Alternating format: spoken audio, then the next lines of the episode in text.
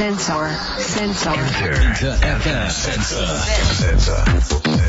New York Future Lab.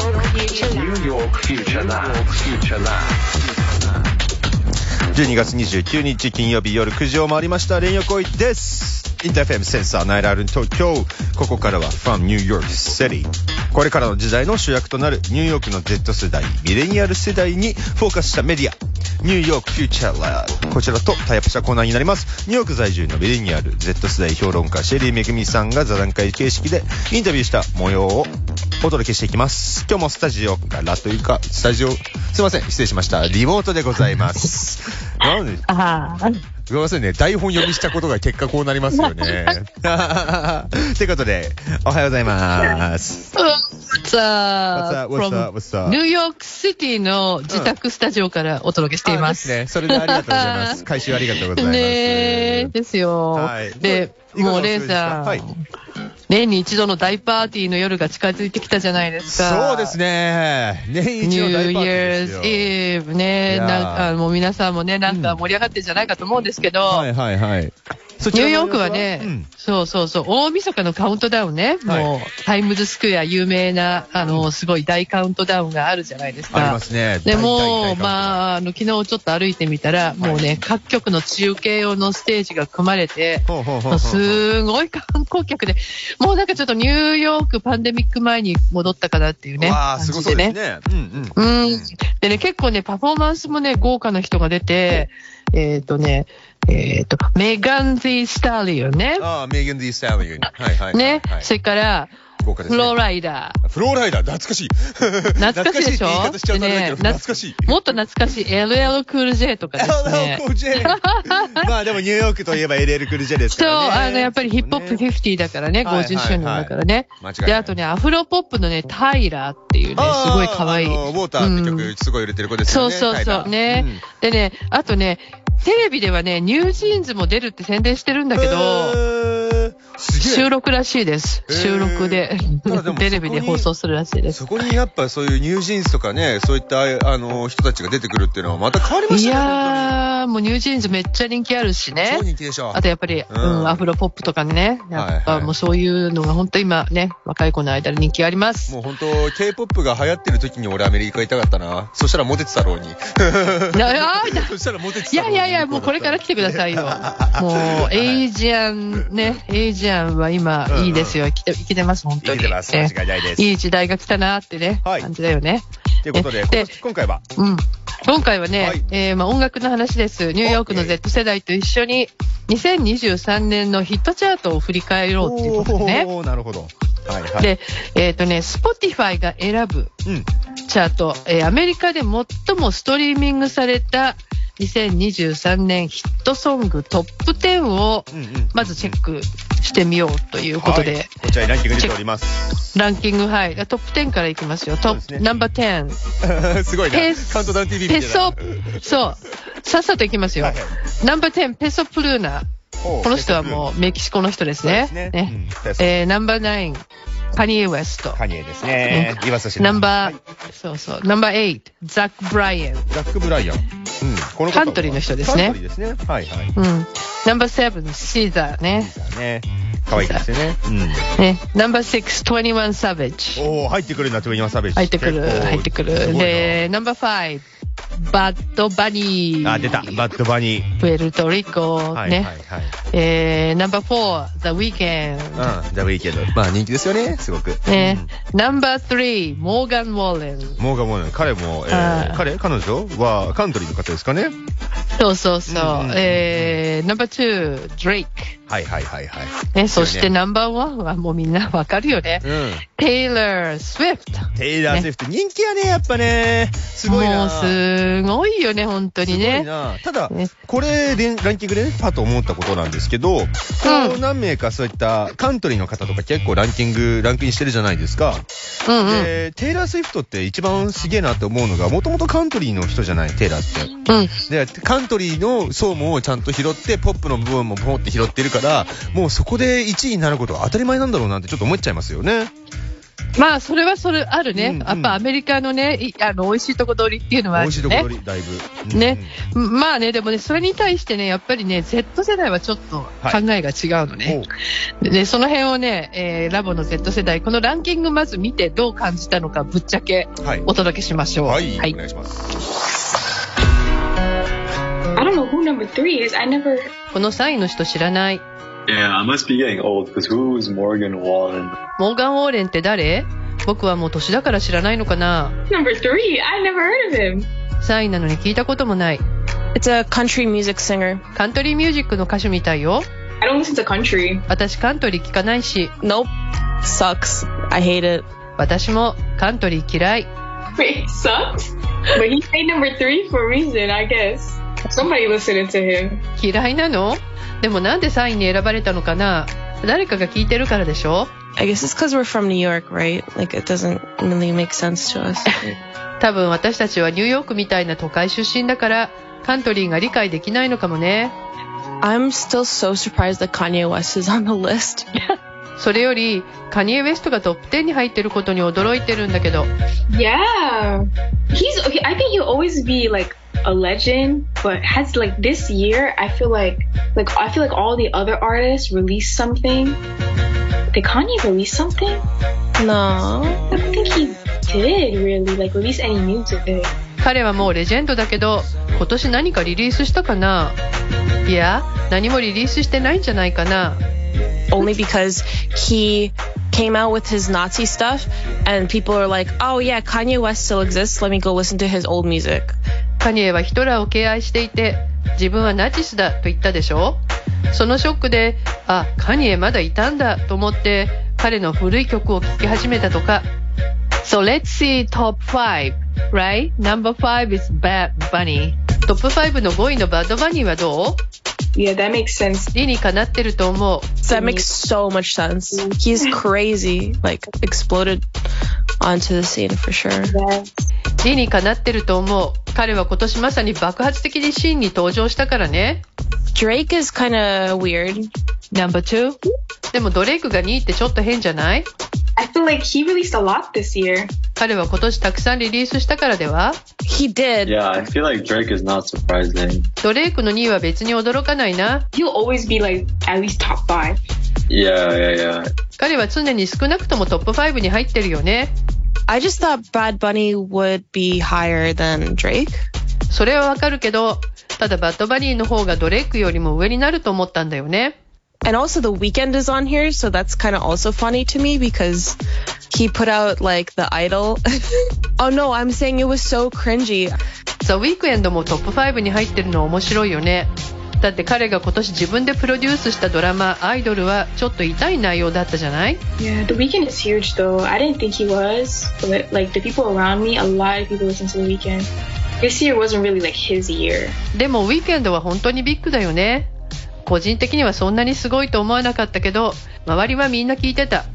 でも今年は彼の年という感じではなかったよね。Taylor So- Swift, she's always top in something. 1位のテイラー・スウィフト。彼女はいつも何かのトップになってるよね。Taylor Swift, it is this. It is her year. でも今年こそテイラー・スウィフトの年じゃない？いやーということで来てますけど、えー、ボロクソ、ボロクソ言うとりますね、この人たち。ええそう？ボロクソ？ボロクソっていうか、そのストレートだよね、本当に言うことが。まあまあうんそう。でもいきなりだって、はい3位のモーガン・ウォーレンって誰？って言って、ね。で、カントリー知らないカントリーが別に聞かねえし、みたいな感じのノリで。うんもうなんかサックスとか言ってましたよね。うん私たち都会なんで、とか言って、すごいな、とか思って。いやでも本当にね、この世代ってね、他の人に合わせるってことはまずないわけですよ。ないですね。自分のことがね。人、うんうんそう、もうだから、ヒットしてても自分が興味なければ全く聞かないし、全く知らないしね。そうそうそうそう。うん、もう本当はっきりしてる。まあそういう世代ってことですよ。はいはいではい。でもそんな彼らにとって、まあ、バッドバニーとドレイクはね、トップ5に入って妥当であると。なるほど、ねなるほみど。認めてると。まあねで、あとうんカニエね。まあ、カニエね。カニエに、もう、ちょっとカニエやっぱりこの世代から見ると、結構、あのね、もうやばいのかなと、トップはいはい10に入ってること自体が驚きだって言ってたんですけど。まあ、あの、彼はちょうど1年ぐらい前にね、もう自分はナチスだと、うん。ヒトラーを敬愛してるんだって発言したじゃないですか。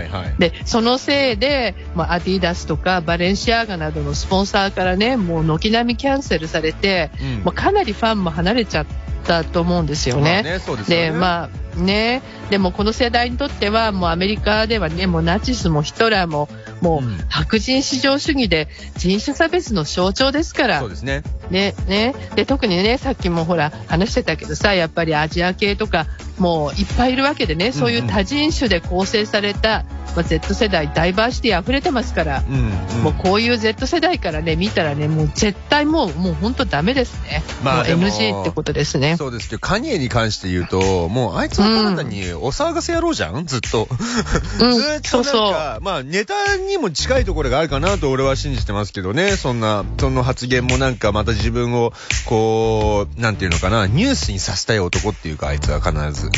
まあだから昔とかね、僕もカニエ大好きで、よくライブとかね、よくっていうか一回日本でライブとか見に行ったんですけど、本当この十何年で変わった人が、あれ本当にカニエなのかなと思ったんですよね、昔のカニエと。まあね、やっぱりあの、天才だと思うんですよ、まあ私、カリエって。天才ね。だから天才だけになんかもう、うんうん。あの、なんだろう、どうなっていくかわからないっていうね、そういうスリリングな面白さもあるんだけど、はいはいでもね、ちょっと今は、あの、難しくなっちゃったなってね、またなんかね、あのなんだろう、何かの形でね、姿を変えて、うん現れてくるんじゃないかと、はいあの、私はちょっと期待はしてるんですけどね。まあ、まあちょっと今は難しいね。そうですね、どうなるでしょう。うーはいんね。うんで、えー、まあ、1位になったテイラー・スウィフトなんですけども、この人ちょっと今年本当にすごかったですよねうん。そうですね。だって、だってさ、もうミッドナイトっていうアルバムの曲、シングルチャートのトップ10全部独占したって、これどういうことってそいう。れすごすぎません？もう、もう、あ、あり得る？うんこういうことってってあ、ありえないで。しょう、マジで。ねうんうんで、まあ、あの、ツアー今ね、やってますけど、日本も来るでしょ、来年ねあ。そうですね。えーね、あの、エラーズツアーってこれも史上最高の興行収入で、うんうん10億ドル以上集めたと。ですごい。彼女がもう行くところ行くところいろんな都市とか、もあと海外の街とかで、もう文化的な、経済的な影響がすごい、もう経済効果もすごい、もう街の経済に貢献しちゃうっていうね。い。うんうん。で、で、コンサートは映画にもなって、うん。これももうライブ映画っていうことでは史上最高なんだって、興行収入が。もうもうマイケルもうとにか。各、うん、もう本当に稼ぎまくってるっていう。で、あとはほら、以前のアルバムを再レコーディングしてるっていうのも、これすごいよね。まあ自分の利権を持ってってことですもんね、これは。ね。だやっぱり自分でね、コントロールされ、あの、レレーベルとかにコントロールされちゃって好きなようにできないからね、いろいろあるから、もう自分で、あの、レコーディングし直せば、もうそのオリジナル版の権利がね、自分のものになるからっていうことですね。で、これでまた再録音で全く同じ曲を全く同じね、パッケージにして、売ってるけどまたこれが売れるっていう、もうすごいことで。で。ねうんで、まあこういうね、テイラーの貢献を教える大学の授業も続々にあ誕生してるっていう。えー、すごいですね。そうなの、もう一流大学で、うんもうハーバードとかそういうところでね、もう本当に音楽だけじゃなくて、うんうんうん社会的、文化的、そして政治的にもね、すごい影響を及ぼしていますよ。はいはい彼女の意見は本当に大きい。で、2023年、タイムマガジンのうん。今年の人に選ばれましたと。これは一番でかいですよね。これすごいよね。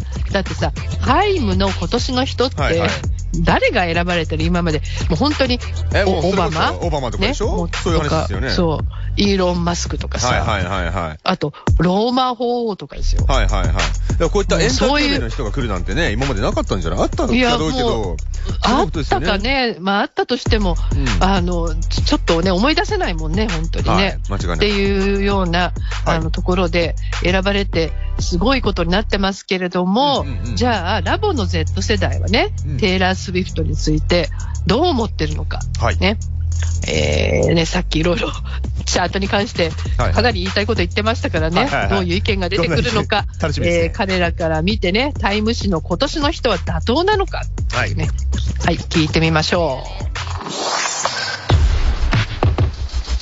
she had her Eras tour. She was generating economy, you know, for for like small towns and stuff and like different countries and everything. And then she had her movie that also like sparked outrage with like uh, labels and stuff. And you know, she's still re re-releasing her her albums under her own name and and stuff. Like it's pretty insane. I don't know. Like there's so much to talk about her this year. I feel like. テイラーはツアーで行った小さな町や外国ですごい経済効果を生み出したんだよね コンサートの映画も作ったしレコードレーベルなどとの間で騒動も起こした。彼女は古いアルバムをレコーディングし直して再リリースもしている。それもすごいと思うよ。今年は彼女について話題が尽きない感じ。She's always talked about for sure. Um, her music, I do not listen to her. テイラーは確かに常に話題になってるよね。彼女の音楽私は聴かないけど。Me neither. But 私も聴かない yeah, that makes sense to me. Like people are paying like twenty thousand dollars for tickets. But if you love Taylor Swift, I guess that's what it is. But I feel like her performances are not that good. でもわかるんだだってチケットにプレミアがついて300万円とかになるんだよテイラー・スウィフトが好きな人にとってはそれほどの価値があるわけでしょでも私は彼女のパフォーマンスそんなにいいと思わないけど Didn't Time Magazine name Taylor Swift the Person of the Year or something? Am I bugging? テイラー・スウィフトってタイムマガジンの今年の人に選ばれたよね So do you agree? そうねどう妥当だと思う Personally, no. I don't understand why, but I do understand that they are. they are crazy about her. うーん個人的には違うと思うなぜ選ばれたのかわからないなでも人気がすごいというのは理解してるよ私にはその理由がよくわからないだけで Um, I think I kind of do get why people are crazy about her. She's like one of the older artists, right? So I think it's one is definitely like nostalgia factors in. Because I remember like she was still doing country like in middle school for me, right? Like I remember. I think that the fact that her songs are kind of interlaced with her personal life drama I think that's what people find relatable. I think that kind of generates a lot of buzz about her. And the fact that she's doing something really monumental for artists. 私はなぜ白人のオーディエンスが彼女に夢中なのかわかる気がするんだもう大御所でキャリアが長いじゃないだからノスタルジアの要素があると思うの 私の中学時代には彼女はまだカントリーをやってた記憶があるしあとはテイラーの曲が彼女のプライベートなドラマと絡み合ってるところがみんなが共感する要因だと思う。それも大きな話題を生み出してるよね。彼女がアーティストとして本当に画期的なことをやっているというのもあると思う。I'm just regurgitating what I saw on social media, media, but like, I feel like with everything going on right now concerning like, or even like other genocide like Congo are coming to me right now, but especially with Palestine and Israel right now, I just feel like it's kind of insensitive to be like, oh, this is the person of the year just because she's like super popular in music and でもタイムマガジンの今年の人に選ぶには軽すぎない ?SNS で見たことの受け売りだけど今世界で起こっていること今後の虐殺とかパレスチナとイスラエルの問題とかいろいろあるのにただ音楽でめっちゃ人気があるからって彼女が今年の人っていうのはなんか無神経な気もするんだよね。うーん、またまたいろいろな意見が飛び交っておりましたけねえ。れまああの、はいまず分かったのは、うんうん。ラボの Z 世代にはテイラーのファンはいないということですねそうですね。うん。いねですね。興味深いなと思ったのはさ、Z 世代にとっては、まあ、ずっともうお姉さんじゃないですか、いテイラーそは。のお姉、ねテイラー・スウィフトがお姉さんっていう、もう、あの、感覚は俺には分からないですけど。そっかそっか嘘つけようと思ってたんですけど。うんだからさ、それでお姉さんだから、んうんこう Y2K、はい要するに2000年代のノスタルジアを感じさせるんじゃないかって言ってるわけよ。あー、なるほどね。ねで、まあ、あの、当時はまだカントリーやってたっていうね、うんうんうん言ってたけど、あのーこれはね、もうデータ見てもちょっとわかるんですね。はいアメリカのテイラーのファンってね、うんうんもう5割近くがミレニアル世代ですよ。僕の世代ですね。27歳から42歳ね、そう、レンさんの世代ね、だからまあ同世代ですよ、ね。で、あの、ところがね、Z 世代は、あの、もっと下でしょ？まあうんうん26歳以下ね。はい。Z 世代のファンってね、10%しかいないみたいなのね。えー、そうなん結構少ない。そうう。んだから50代、60代の年長世代よりもこれ少ない数字なんですよ。はあ。ね。まあ一応これはあの数字なんでね、あの、まあ違うかもしれないけど、一応ちょっと目安として。だから、やっぱりね、あの、ちょっと若い子のファンがそんなに多くない。まあはいはいはい。で、あとね、これ人種的に見るとまた面白くて、うんテイラーのファンの75%白人なのね。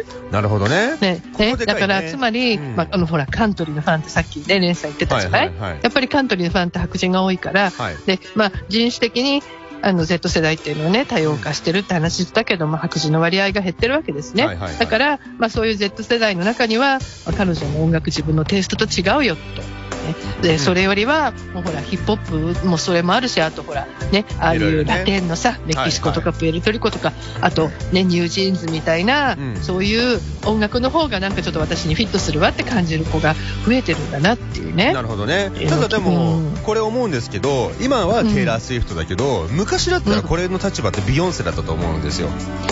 じゃない？まあビヨンセも今でも人気あるよ。まあもちろん今でも人気なんですけども、うんビヨンセの一番最善の時、もう一番いい時って、あの、多分ファンは75%こっちテイラー・スウィフト白人とは言うけども、あのー当時ビヨンセは黒人の方のファンがすごい多かったような気がするんですよ。で、聞いてたのも、その10代とかよりかは、結構この今でいうミレニアルの27から42の世代とかが多かったイメージがあるんで、なんかそういったディーバというか、それがこう、代替わりしてってるのかなっていうふうに俺は見て取りますね、これに関しては。なるほどね。うんまあ、あの、でレンさんから見ると、あの、ビヨンセの次がテイラーっていうそうそうそう。俺の、あの、母親とか親が、ビヨンセとかがめっちゃかかった世代みたいなイメージ。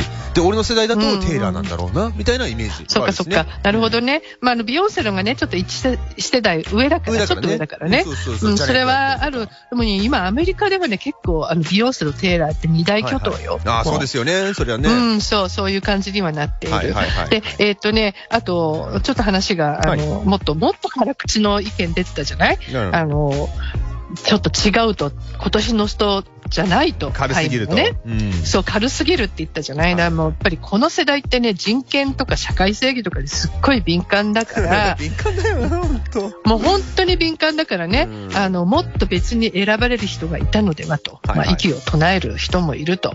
えじゃあ、なんでタイム誌はテイラーを今年の人に選んだのかって、これまた理由がね、はいはい。すごくあの興味深いの、ちょっと聞いてほしいんですけど、えーちょっと直訳なんで、あの、言葉があれかもしれないんですけど、ねあまりにも多くの組織が破破綻して分断された世界の中で、テイラー・スウィフトは国境を越えて、光の源となる方法を見つけた。すごい表現ですよすごいですね。ででこれほど多くの人々を感動させるできる、感動、ごめんなさい。これほど多くの人々を感動させることができる人物は、今の地球上には他にいない。だから今年の人に選びましたと。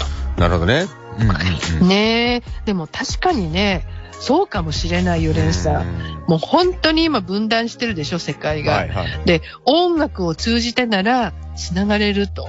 うん。ね、もうこれはね、なんか、あのーなんだろう、願いでもあるよね。せめて音楽を通じて繋がりたいなっていう。まあでも。繋がってほしいなっていうう。ーんこれでも、ねこの言葉にはちょっと俺は語弊があると思っててだってさっきうんテイラーのファンの75%は白人なわけでしょ？うん。でそれで国境を越えって言われても国境を越えてんのか本当にと思うんですよね まあでもほら、ラテン、ララテンアメリカとかほらうん行っても人気があるからさ。まあもちろんねでもいろんなところに人気あると思うんですけど、昔のマイケル・ジャクソンみたいなキングオブポップみんなが大好きっていうようなキャラではないじゃんっていうふうに思っちゃうんですよ、ね、いやー、それはね、あの、うん。鋭い指摘かもしれないとうん私もちょっと思う。っていうのはやっぱりねうん、こういうふうに今年の人に選んでいるタイム誌っていうのも、ね、やっぱり結局ほら、あの、ちょっと言い方がさ、うんうんうん。あの、厳しいけど、既得権益でしょ？はい。ね、やっぱりアメリカの伝統的なこういう白人社会の中であの分離してるメディアなわけだから、うんうんでまたこういうメディアのねあのいわゆるなんだろうその、えーまあ、存在感っていうか、はいはい。そういうのも今ちょっと変わってきてるっていうか、まあ、ちょっと崩れてきてるとこはあるじゃないですか、ね、若い子にそんなに支持されなくなってるっていううんうんうんうん。まあ、いろいろある中で、まあ、こういう選び方をして、まあ、ここにこういう結果が出て、テイラーがいるっていうね。まあね。あの、うん。そういうことなんじゃないかなと思いますよ。うん。うん。まあまあ、だからね、こうやって、うん。こうやってね、あの、音楽でうんみんなを元気にして、それでタイム誌の今年の人、まあこうやっていろいろあった1年の中で今年の人って選ばれるのは俺いいことだと思います。ポジティブだと思う、すごく。でもあの、そうだからポジティブに考えればポジティブなんだけども、でもまあ、あの、ね、どう、どうなのって思うっていう意見も私はよくわかる。わかります。本当によくわかる。でも、他にじゃあ誰かいたのって言われると本当に難しいなっていうのも、まあね。あの、すごく感じる。本当に。ね。あの、いろいろあるよね、やっぱり、あの、なんだろう、えっ、と、ガザ地区の人たち、ね、あの、人たちを選ぶべきなんじゃないかなんていう意見もあるわけです。はい、間違いないですね。まあね、そういうのもあるわけです。はい。まあ、でこのでもまあ、うんうん2024年はね、どんどんどんどん良くなってって、えーいろんな物事が良くなり、そしてさらたりね、あの、新たな才能とかがね、出てくるのをね、楽しみにしたいですよね。まあそうね、なってくれるといいんだけどね。はいでもさっきいろんなあの Z 世代の話聞いてると、もう全員一致で好きみたいなアーティストもいなくなってるじゃないそうですね。ねうん。だからそういうふうに考えると、じゃあそういう人本当に出てくるのかなっていう、まあどういう人なのかなっていうね、そういう疑問も湧いてくるよね。うんうんうん。ね。っていう、まあ、あの、そんな、あの、微妙な感じの2023年の、締めくくりでした。お終わりなんだけど、いやもう本当にもう今もう激変ですからね。そうですね。激変の今、さなかに私たちいると。はい。まあそういうことだと思いますよ。はい、間違いないです。ね、もうレイさんもね、私もみんなも、リスナーのみんなもそういう中に、ここにいると。うんね。はい。で、まあ来年もニューヨークフューチャーラボでは、まあ社会文化、ビジネスね、政治、世界の激変の中心地のアメリカ・ニューヨークから、もう激変を作っている Z 世代のね、生の声をはい。来年もお伝えしていくので、ぜひ2024年もよろしくお願いしますね。よろしくお願いいたします。ありがとうございます、はいシェリーめぐみさん。では、ありがとう今年も一年ありがとうございました。来年も皆さんよろしくお願いします。お願いします。良いお年を。はい良いお年を、ハッピーニューイヤー。Happy New Year. Sensor. Sensor. Enter FM Sensor. New York Future Lab. Future Lab. New York Future Lab. Future Lab.